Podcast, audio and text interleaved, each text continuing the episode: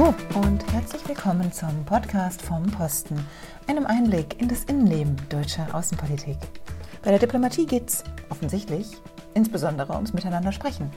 Doch wie macht man das, wenn alle unterschiedliche Sprachen sprechen? Dafür haben wir, und das seit 100 Jahren, unseren Sprachendienst. Und den möchte ich euch heute mal etwas näher vorstellen. Mein Name ist Rebecca Kaschens und jetzt viel Spaß beim Zuhören.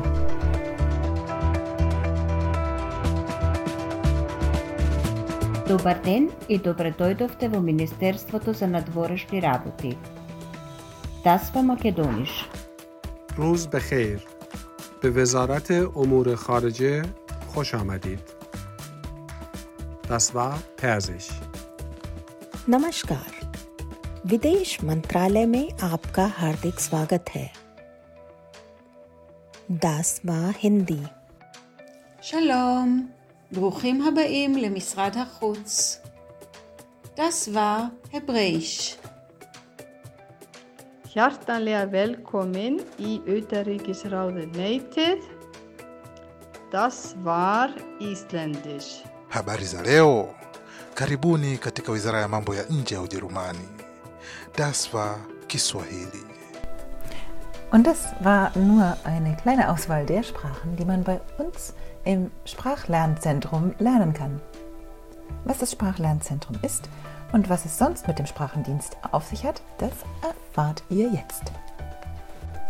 Und solltet ihr keine der sechs Sprachen sprechen, die wir hier gerade gehört haben, dann verrate ich euch ganz zum Schluss des Podcasts natürlich auch, was da eigentlich gesagt wurde.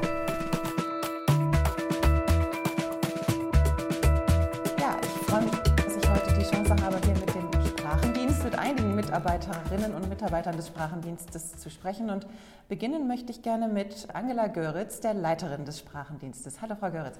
Hallo, Frau Kassens. Frau Göritz, Sie leiten ein großes Team mit einem klangvollen Namen Sprachendienst. Was ist denn das eigentlich? Gerne erläutere ich ein bisschen die Struktur des Sprachendienstes. Wir sind zuständig für das Bundeskanzleramt, für das Bundespräsidialamt und auch für das Auswärtige Amt, wo wir physisch verortet sind. Wir feiern in diesem Jahr unser 100-jähriges Bestehen. Das ist doch eine stolze Zeitspanne. Unser Sprachendienst besteht aus fünf sogenannten Fachbereichen, dem Dolmetschdienst, dem Übersetzungsdienst, einer kleinen Gruppe von Kolleginnen für IT, Dokumentation und Terminologie, einer kleinen Gruppe von vier Mitarbeitern und Mitarbeiterinnen für die Überprüfung von Verträgen und dem allseits bekannten Sprachlernzentrum, dem SLZ. Das Sprachlernzentrum ist in der Tat bekannt, denn da ist, glaube ich, jeder Kollege, jede Kollegin von uns schon mal durchgekommen. Denn jedes Mal, wenn es ins Ausland geht, für uns, gibt es ja auch ein neues sprachliches Umfeld und darauf darf man sich im Auswärtigen Amt vorbereiten mit Ihrer Hilfe. Genau, mit dem SLZ, mit den sogenannten postenvorbereitenden Kursen. Da gibt es auch diverse Modelle. Jetzt mal Hand aufs Herz, wie viele Sprachen müssen Sie denn beherrschen, um das hier alles leiten zu können? Ganz einfach. Ich bin noch eine der wenigen, die nur zwei sozusagen studiert haben. Ich bin natürlich auch schon ein Relikt, möchte ich mal sagen. Ich scheide Ende Juni aus dem aktiven Dienst aus, nach über 40 Jahren. Und damals, als ich studierte, hat man einfach zwei Sprachen studiert. Also ich habe Englisch und Spanisch studiert.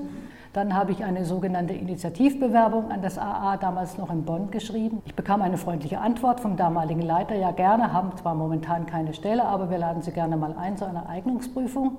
Habe ich dann gemacht. Dann habe ich brav wieder gewartet und dann ging es allerdings ruckzuck. Es wurde eine Stelle frei und dann habe ich die alte Arbeitsstelle gekündigt 40 Jahre Auswärtiges 40 Jahr, ja. und 100 Jahre Sprachendienst, von denen Sie ja dann doch sehr viel mitgeprägt und miterlebt haben. Sind Sie dann immer in äh, Deutschland geblieben und haben hier äh, gewaltet und übersetzt oder und geschaltet? Es gibt für meine Sprachkombination leider nur noch einen Posten im Ausland und das ist die NATO-Vertretung in Brüssel. Da war ich auch vier Jahre von 2007 bis 2011 und habe den kleinen Sprachendienst dort geleitet. Ganz früher hatten wir auch noch eine Stelle bei den Vereinten Nationen in New York. Heute ist dort ein lokal beschäftigter Kollege.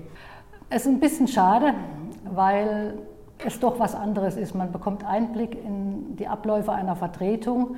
Man sieht, dass da manches ganz anders läuft in der, als in der Zentrale. Und man hat auch Gelegenheit, ein offenes Ohr für Dinge zu haben, die vielleicht jemand nicht so hat, im Blick hat wie jemand, der auch mal an einer Auslandsvertretung war. Also ich habe angefangen als gewöhnliche Übersetzerin man lernt im Laufe der Zeit, was man machen muss als Überprüferin. Wir erlauben uns den Luxus, jede Übersetzung von einem Kollegen oder einer Kollegin überprüfen zu lassen. Das heißt, normalerweise, nehmen wir mal das Beispiel, eine deutsche Rede wird in Englisch übersetzt der Kollege oder die Kollegin übersetzen das ins Englische, dann geht die Version an einen deutschen Kollegen oder eine deutsche Kollegin, der nochmal drauf guckt, sind alle Nuancen des Ausgangstextes erfasst, wurde nicht aus Versehen eine Zeile vergessen, ist eine Zahl falsch? Und all diese Kleinigkeiten, die man schon mal im Eifer des Gefechts einfach vergessen kann. Weil, wie Sie sich denken können, die Qualität unserer Übersetzung muss super hoch sein, weil wir übersetzen für die höchsten Repräsentanten des Staates ich denke, diesen Luxus müssen und können wir uns erlauben.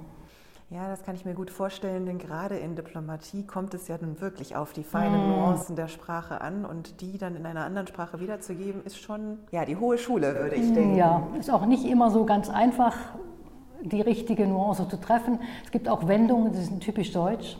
Es ist schwierig, dann in einer anderen Sprache was annähernd Gleiches zu finden oder was zu finden, was nicht komisch klingt und trotzdem idiomatisch ist. Sie haben ja gesagt, Sie haben die Sprachen studiert, wahrscheinlich auch mit dem Ziel des Übersetzers als, als Berufsziel. Hatten Sie damals denn schon das Auswärtige Amt so ein bisschen im Blick oder kam das erst später? Ich hatte es schon immer im Blick und wie gesagt, nach einem Jahr habe ich mich einfach mal initiativ beworben. Das AA galt immer schon als Premium-Arbeitgeber unter den Übersetzern und auch Kolleginnen und Kollegen aus anderen Ressorts sagen immer, bei euch das wäre die super Arbeitsstelle. Es ist schon so, dass wir sehr vielfältige Aufgaben haben, dadurch, dass wir eben drei Häuser bedienen. Man hat eine ganz unterschiedliche und eine breite Palette von Übersetzungsaufträgen, angefangen von wichtigen Reden, dann aber auch BMZ-Sachen, also äh, Entwicklungszusammenarbeit oder auch einfache Korrespondenz zuweilen oder auch Personenstandsurkunden, wie es eben kommt. Also ich würde sagen, eine bunte Mischung von vielem. Sie haben ja vorhin gesagt, Sie sind zuständig für das Haus hier und dann eben für das Kanzleramt und das Präsidialamt, genau. richtig? Das heißt, die anderen Ressorts haben eigene Übersetzerdienste, mit denen sie arbeiten? Die meisten Ressorts haben einen eigenen Sprachendienst, auch aus gutem Grund, weil es gibt ja eben Fachressorts wie BMF, BMW, die sind eben mit ihren Thematiken so vertraut, wie wir es gar nicht sein können. Wir haben auch die meisten aktiven Sprachen. Wir bedienen hier in der Zentrale 15 Sprachen. Die anderen haben meistens die gängigen Sprachen Englisch, Französisch, Spanisch, vielleicht noch Russisch, aber wir haben zum Beispiel Chinesisch, Serbokroatisch. Was wir auch machen, wenn wir selbst hier nicht weiterkommen mit einem Bedarf, dann wenden wir uns an die Kolleginnen und Kollegen an den Auslandsvertretungen. Da haben wir auch viele, meist zumeist Lokalbeschäftigte, an manchen großen Vertretungen auch entsandte Kolleginnen und Kollegen, zum Beispiel Moskau oder Warschau, die uns dann immer gern helfen. Sie betreuen dann auch zum Beispiel Delegationen aus Deutschland.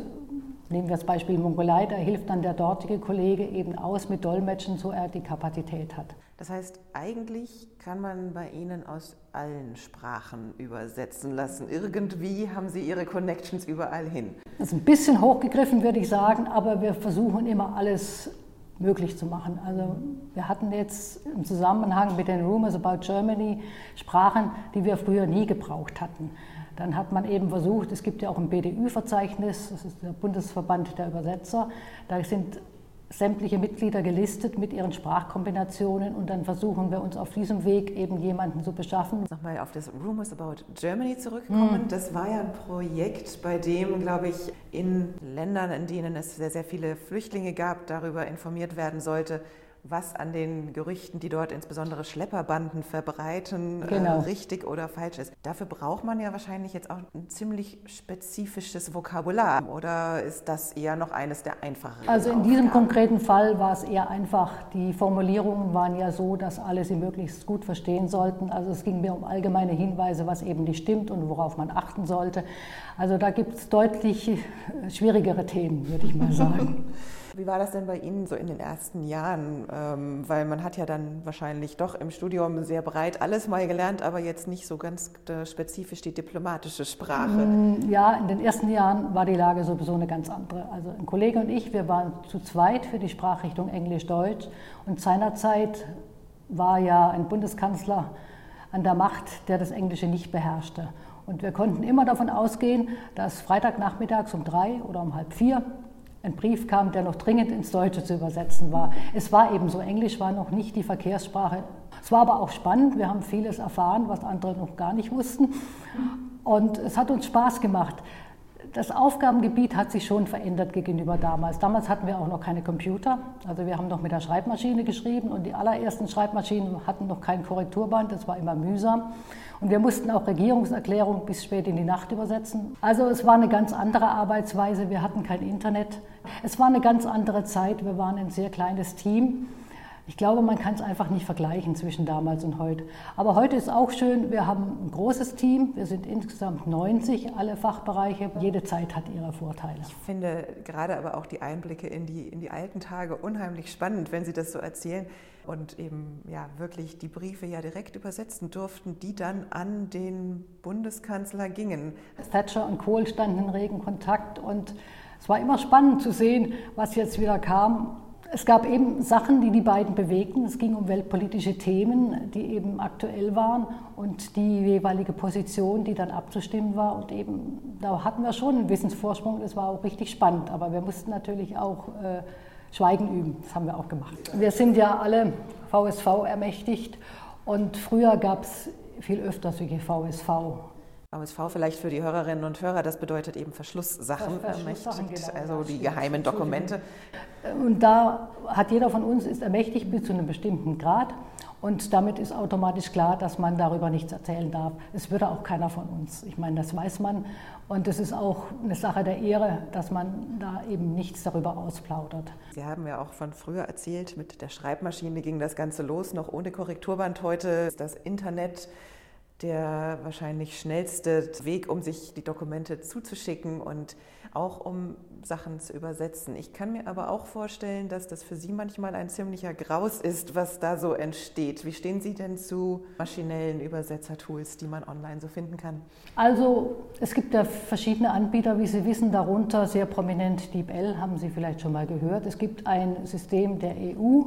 Es gibt auch jetzt im Zusammenhang mit der EU-Präsidentschaft, war auf der Präsidentschaftswebsite ein sogenanntes Translation Tool eingestellt von drei Anbietern. Ich würde sagen, es gibt sehr gute Ergebnisse. Zum Teil zur Inhaltserschließung von Dokumenten ist maschinelle Übersetzung sicher großenteils geeignet. Was man aber immer im Blick haben sollte, dass eine Maschine nie so logisch denken kann oder die Feinheiten erkennen kann wie ein Mensch. Und ich denke, der Humanübersetzer muss auf alle Fälle immer einen Blick drauf werfen. Vielleicht nicht so sehr bei technischen Dokumenten, Gebrauchsanleitungen, Betriebsanleitungen, ist ja standardisiert und da können Sie auch nicht so viel falsch machen, aber bei einer da ist Rede. keine Ironie drin oder so. Ne? Oder bei einer Rede, wo es eben auf Nuancen angeht, wo der Redenschreiber irgendwas beabsichtigt, indem er eine bestimmte Formulierung nimmt. Das kann eine Maschine noch nicht leisten. Und ich denke, das wird auch noch Jahre dauern, bis sie sowas leisten kann. Ich erinnere mich, als ich anfing zu studieren, hieß es, haben sich gut überlegt, ob sie Übersetzer studieren wollen. Es wird nicht mehr lange dieses Berufsbild geben. Jetzt sind 40 Jahre ins Land gegangen. Das Berufsbild gibt es immer noch. Es hat sich verändert. Ich denke, es wird sich noch weiter verändern müssen. Aber wenn man die Zeichen der Zeit erkennt und auf den Zug aufspringt, denke ich, kann man auch daraus was machen und trotzdem noch mit Freude übersetzen. Ja, und ich denke, das ist ein äh, guter Übergang zu unserem nächsten Gesprächspartner, mit dem ich mich gleich unterhalten werde einem der Übersetzer aus Ihrem Team, der so ein bisschen erzählen wird, was er denn alles tut. Ich danke Ihnen jedenfalls ganz herzlich für die Gelegenheit, mich zu äußern und hoffe, dass ich dem Image des Sprachendienstes etwas aufgeholfen habe. vielen, vielen Dank, Frau Göritz. Оседelse. Преклад. Translation. Перевод. Tradução. Übersetzung. Das ist das Fachgebiet von Oliver Gascoigne, mit dem ich mich jetzt kurz unterhalten möchte. Herr Gascoigne, der Name lässt auf Französisch als Ihr Fachgebiet schließen. Obwohl ich diesen französisch klingenden Nachnamen habe, komme ich ursprünglich aus Großbritannien. Ja, sehr schön, äh, dass Sie dabei sind und uns ein bisschen was erzählen aus der Arbeit des Übersetzers. Ich habe gerade schon mit Frau Göritz darüber gesprochen, wie sehr sich das Übersetzen über die Jahre verändert hat. Und sie meinte zu uns, als sie damals vor 40 Jahren den Karriereweg Übersetzer eingeschlagen hat, hätte man Sie gewarnt, dass das kein Beruf mit Zukunft sei. Wie war das denn bei Ihnen? Sie haben das ja jetzt vor nicht ganz allzu langer Zeit entschieden. Und wie kamen Sie auf diesen Job? Das ist eine sehr gute Frage. Also ich habe bei verschiedenen Agenturen gearbeitet in der Vergangenheit und ich habe auch während ich studiert habe, damals in Cambridge vor 15, 16 Jahren, äh, habe ich dann nebenbei übersetzt, also für meinen, meinen Professor damals und habe irgendwie festgestellt, dass ich das kann und dass mir das Spaß macht und wollte diesen Berufszweig dann weiterverfolgen. Und damals habe ich auch im Verlag gearbeitet, da war Übersetzung auch äh, ein Teil davon. Und dann im Laufe der Jahre einfach von einer Agentur zur nächsten gehüpft und Erfahrungen gesammelt und dazu gelernt. Also es wird immer technischer, stelle ich fest. Man kann von maschineller Übersetzung reden oder von äh, CAD-Tools, also äh, Übersetzungssoftware das setzt sich zunehmend äh, durch. Als Sie studiert haben, haben Sie gar nicht Übersetzung studiert oder doch, doch. wenigstens Sprachen als, als Hauptfach? Oder wie war genau, ich habe äh, Germanistik und Romanistik damals in der Uni Cambridge studiert und äh, Übersetzung war ein wesentlicher Teil äh, von, von den Komponenten, die wir damals behandelt haben. Genau. Okay. Und jetzt haben Sie gesagt, Sie haben in Verlagen auch mitgearbeitet. Das heißt, dann auch wirklich Bücher, Literatur übersetzt? Äh, Schulbücher, Schulbücher, in der Tat, genau. Also es äh, war mein erster richtiger Job quasi nach dem Studium äh, 2006 und da war ich, war ich Volontär und habe einfach äh, Schulbücher redigiert. Das ist auch, auch ziemlich wichtig für, für unsere Arbeit hier, weil jeden Tag kriegen wir Texte, die in der, schon in der Fremdsprache quasi auf Englisch geschrieben worden sind, zum Überprüfen. Mhm. Und wer im Verlag gearbeitet hat, bringt vielleicht gewisse Voraussetzungen mit, ein schärferes Auge.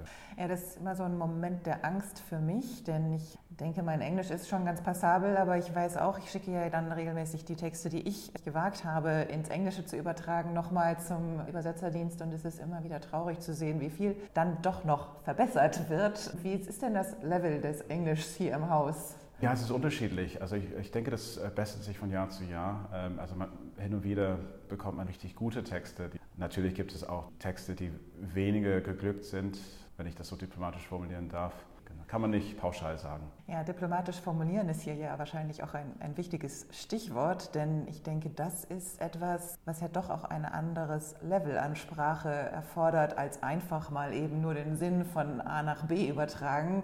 Wie haben Sie sich das angeeignet und wie finden Sie, unterscheidet sich auch das Arbeiten hier im Haus vielleicht von den vorherigen Jobs? Also man hat vielleicht hin und wieder mehr Zeit für, für Texte hier. Und das ist nicht unwichtig, wenn man zum Beispiel sehr knifflige, sensible Texte übersetzen muss. Da geht es darum, zwischen den Zeilen zu lesen. Und ja, ich bin jetzt seit sieben Jahren hier. Also man lernt zwangsläufig jeden Tag dazu. Man lernt nie aus. Natürlich äh, bin ich äh, nicht der Einzige, der, der sich einen Text anschaut. Wir haben so das sogenannte Sechs-Augen-Prinzip. Also natürlich bei einigen Texten geht es relativ flott. Und dann gibt es eben diese, diese, diese kniffligen Texte. Was sind es denn für Texte, mit denen Sie so zu tun haben? Sie ein paar Beispiele?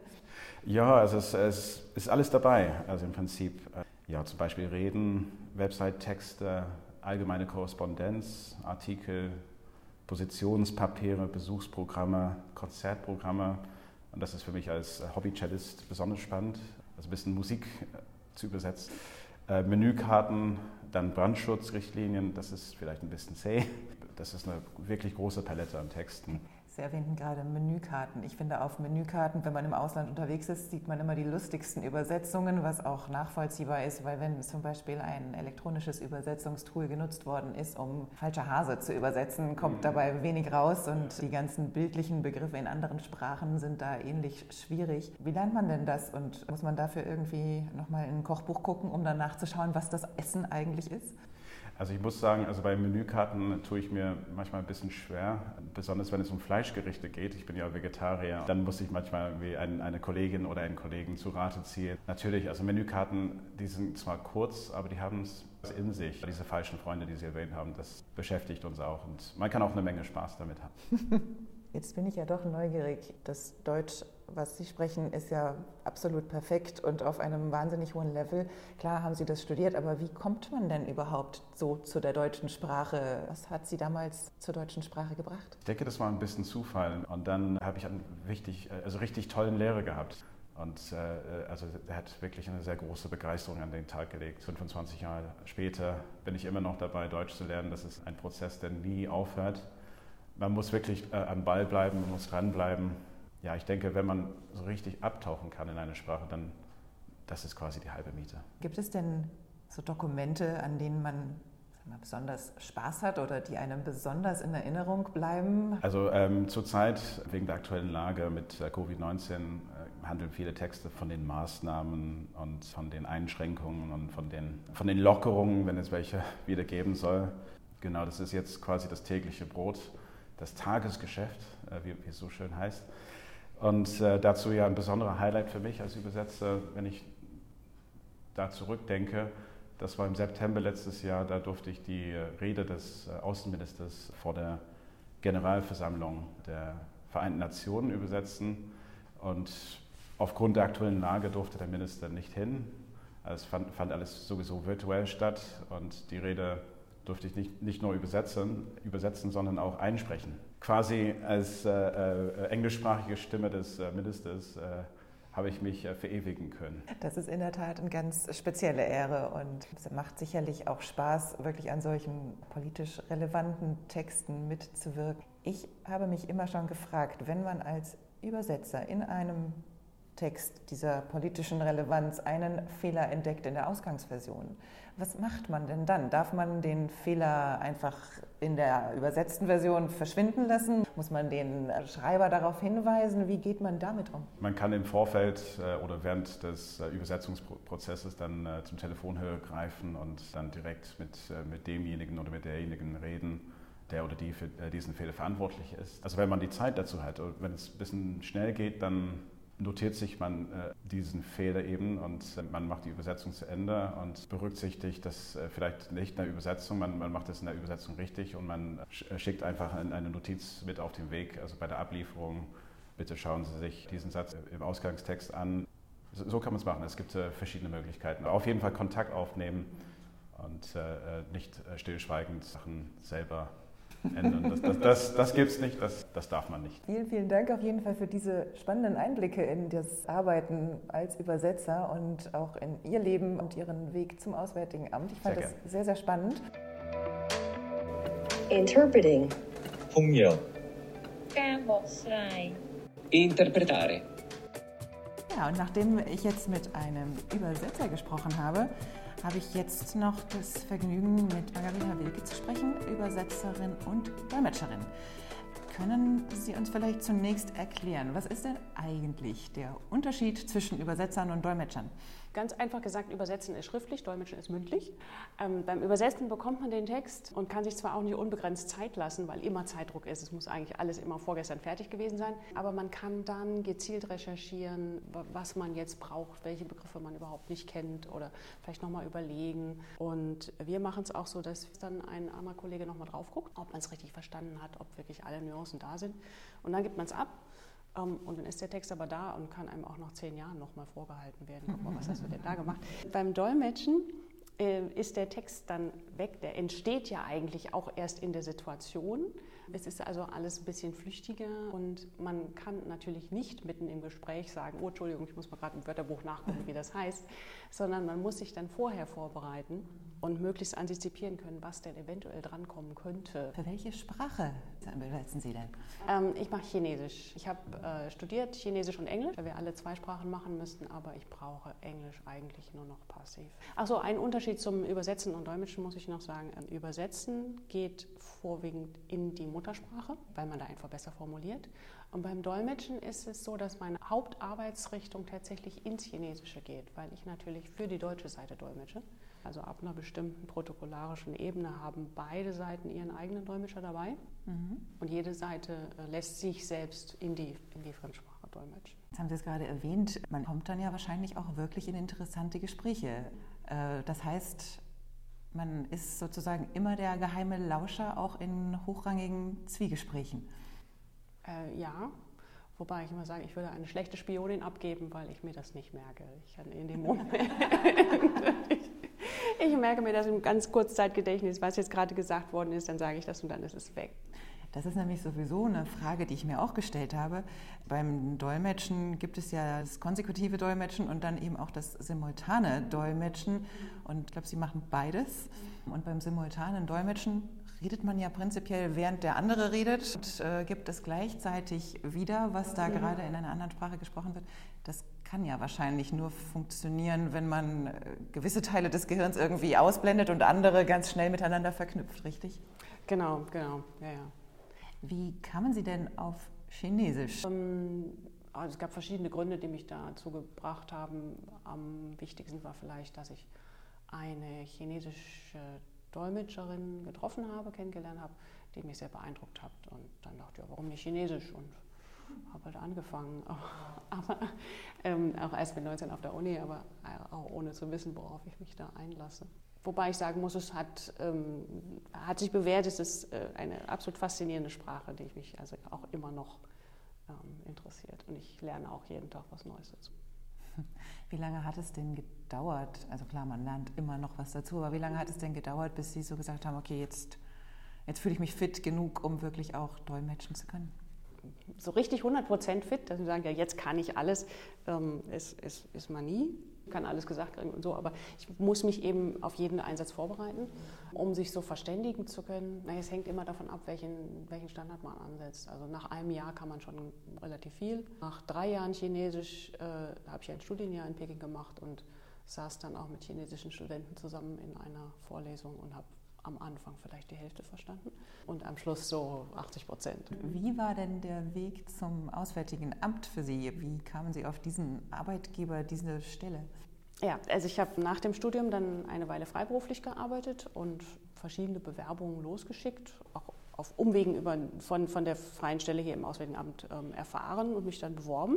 Dann gab es ein normales Auswahlverfahren mit Übersetzungstest, Dolmetschtest, ähm, Auswahlgespräch. Also zwei Tage lang war ich dafür in Bonn.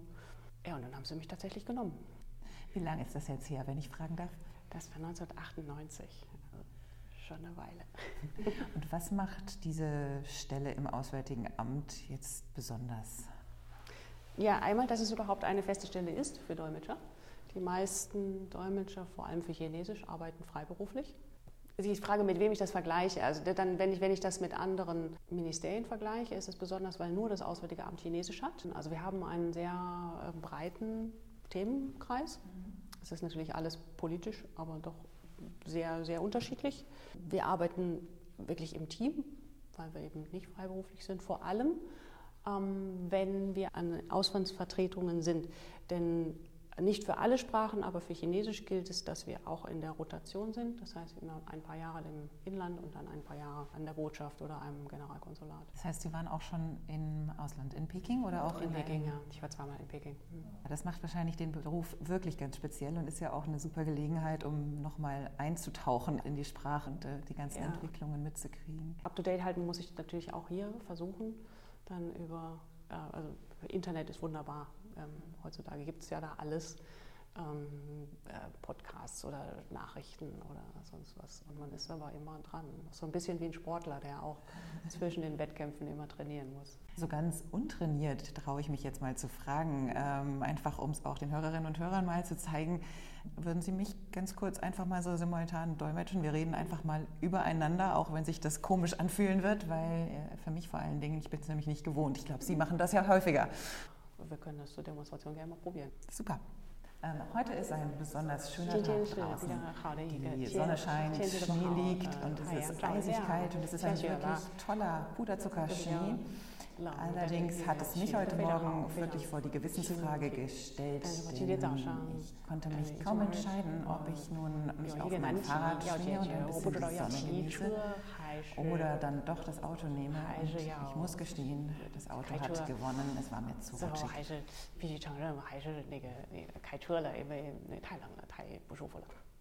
Dankeschön.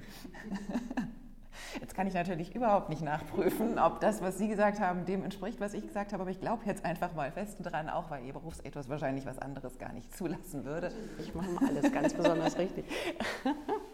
Man hat ein bisschen gemerkt, dass ich immer ein bisschen hinten dran war, weil ich natürlich erstmal warten muss, äh, was denn kommt. Ich kann nicht gleich sofort loslegen, sondern muss erstmal eine Sinneinheit haben. Ich bin sogar relativ dicht dran. Es gibt andere Kollegen, die viel, viel mehr nur simultan Deutsch und nichts anderes machen, die dann teilweise zwei bis drei Sätze hinten dran sind. Und sich das alles abspeichern können. Und sich das alles abspeichern können und natürlich dann, wenn sie den ganzen Satz haben, auch richtig schön das umkodieren können. Und ja, das denke ich mir oft auch, wenn ich zuhöre bei äh, Veranstaltungen, wo ich weiß, es wird gedolmetscht und die Redner machen dann so Sätze mit ganz vielen Schachteln und äh, das Verb kommt und kommt nicht. Das kann man ja in der deutschen Sprache, glaube ich, besonders gut hinkriegen und man weiß eigentlich gar nicht, wie der Dolmetscher das jetzt hinbekommen soll. Wie geht man denn mit so einer Situation um, wenn man jetzt wirklich das Gefühl hat, okay, jetzt habe ich den Anfang des Satzes schon fast wieder vergessen, aber ich habe jetzt immer noch kein Verb oder man kommt wirklich mal raus. Wie rettet man das? Wenn der Satz einfach zu lang wird, dann kann man versuchen, dass man das, was man jetzt hat, einfach schon mal ähm, sagt, also den Satz klein hackt in äh, kleine Portionen. Man darf natürlich dabei nichts erfinden. Ne? Also es ist, es ist riskant. Also Training hilft und wenn man rauskommt, muss man sehen, dass man ganz schnell wieder reinkommt. Und man hat ja auch ähm, eben einen Kabinenpartner dabei beim Simultandolmetschen, der oder die dann auch hilft, zum Beispiel Zahlen aufschreibt. Das heißt also, der andere oder die andere Dolmetscher, Dolmetscherin in der Kabine hat auch keine Pause, äh, sondern arbeitet immer parallel auch mit. Hat nicht komplett frei. Also ähm, komplett abschalten tut man eigentlich nicht. Vor allem, wenn man weiß, es ist knifflig. Gab es denn so Aufträge hier, bei denen Sie besonders nervös waren, wo Sie dachten, okay, jetzt darf aber wirklich gar nichts schief gehen? Äh, ja, also ein bisschen Lampenfieber ist eigentlich immer dabei. Und im Schiefgehen sollte eigentlich auch nichts. Oder andersrum, ich kann mir kaum einen Einsatz vorstellen, wo ich dann sagen würde, ach egal, komm, es ist jetzt, ähm, kommt nicht so drauf an, sondern man versucht es halt immer richtig, ähm, richtig zu machen. Ja, es gibt äh, unterschiedliche äh, Situationen natürlich, wo man mehr oder weniger äh, nervös ist. Also, weiß nicht, wenn man an der, an der Botschaft so einen Empfang zum Tag der deutschen Einheit, wenn da 300 Leute dastehen und ich weiß, dass drunter sind auch einige, die beide Sprachen gut können, da sind auch Dolmetschkollegen bei. Und ich stehe dann irgendwie neben dem Botschafter vorne auf der, auf der Bühne und muss dann seine Rede ähm, dolmetschen da bin ich natürlich nervöser, als wenn es ein Gespräch unter vier Augen oder, oder also einen ganz kleinen Kreis ist. Ne? Und haben Sie noch so eine Erinnerung an einen der Aufträge, die vielleicht für Sie auch ganz besonders waren, wo Sie, weiß nicht, vielleicht einen Menschen getroffen haben, äh, den Sie schon immer mal kennenlernen wollten? Oder ist es inzwischen fast schon Routine, weil Sie mit allen hohen Politikern schon mal unterwegs gewesen sind? Ich habe ja, ich habe viele schon getroffen ist trotzdem immer wieder aufregend. Jetzt fällt mir spontan einer ein, das ist auch schon Jahre her, da war James Last in der Botschaft. Ich war vorher eigentlich jetzt nicht unbedingt ein Fan von James Last, von der Musik und so, aber der Mann hat mich unglaublich beeindruckt. Der war da irgendwie auch schon an die 80, aber so agil und präsent und lebte wirklich das, was er machte. Der hat mich unglaublich beeindruckt. Das heißt also auch nicht nur Politpromis, sondern auch andere trifft man in diesem Beruf. Und das macht sicherlich auch den Job gerade hier beim Auswärtigen Amt ganz besonders, denke ich mir, weil man da ja dann doch auch wir haben es vorher schon gehört, äh, eben auch mit zuständig ist fürs Kanzleramt, fürs Präsidialamt. Ne? Da mhm. ist man ja wirklich bei all diesen Terminen dabei. Vielen, vielen Dank schon mal für diesen wirklich spannenden Einblick in das äh, Dolmetscherleben. Ich bewundere es immer noch sehr. Vielleicht können Sie zum Schluss noch mal auch auf Chinesisch unseren Hörerinnen und Hörern auf Wiedersehen sagen. 好，各位听众，非常感谢你们对我们翻译工作的兴趣啊、呃，希望以后还是能够得到你们的理解和支持。谢谢，再见。 Vielen Dank. können Sie es uns auch noch mal übersetzen, damit wir es Ja, das heißt also vielen Dank an alle, auch an alle Zuhörer für das Interesse am Berufsbild der Dolmetscher und Übersetzer und wir hoffen, dass wir auch in Zukunft Ihre Unterstützung und Ihr Verständnis haben können. Auf Wiedersehen. Und damit endet dieser Podcast vom Posten zum Sprachendienst. Naja, fast, denn ich schulde euch natürlich noch die Übersetzung des Satzes, den ihr am Anfang in sechs verschiedenen Sprachen gehört habt. Und es war ganz einfach. Guten Tag und herzlich willkommen im Auswärtigen Amt. Mein Name ist Rebecca Kaschens. Ich hoffe, euch hat doch dieser Podcast gut gefallen. Schickt uns gerne euer Feedback an podcast.diplo.de. Bis zum nächsten Mal.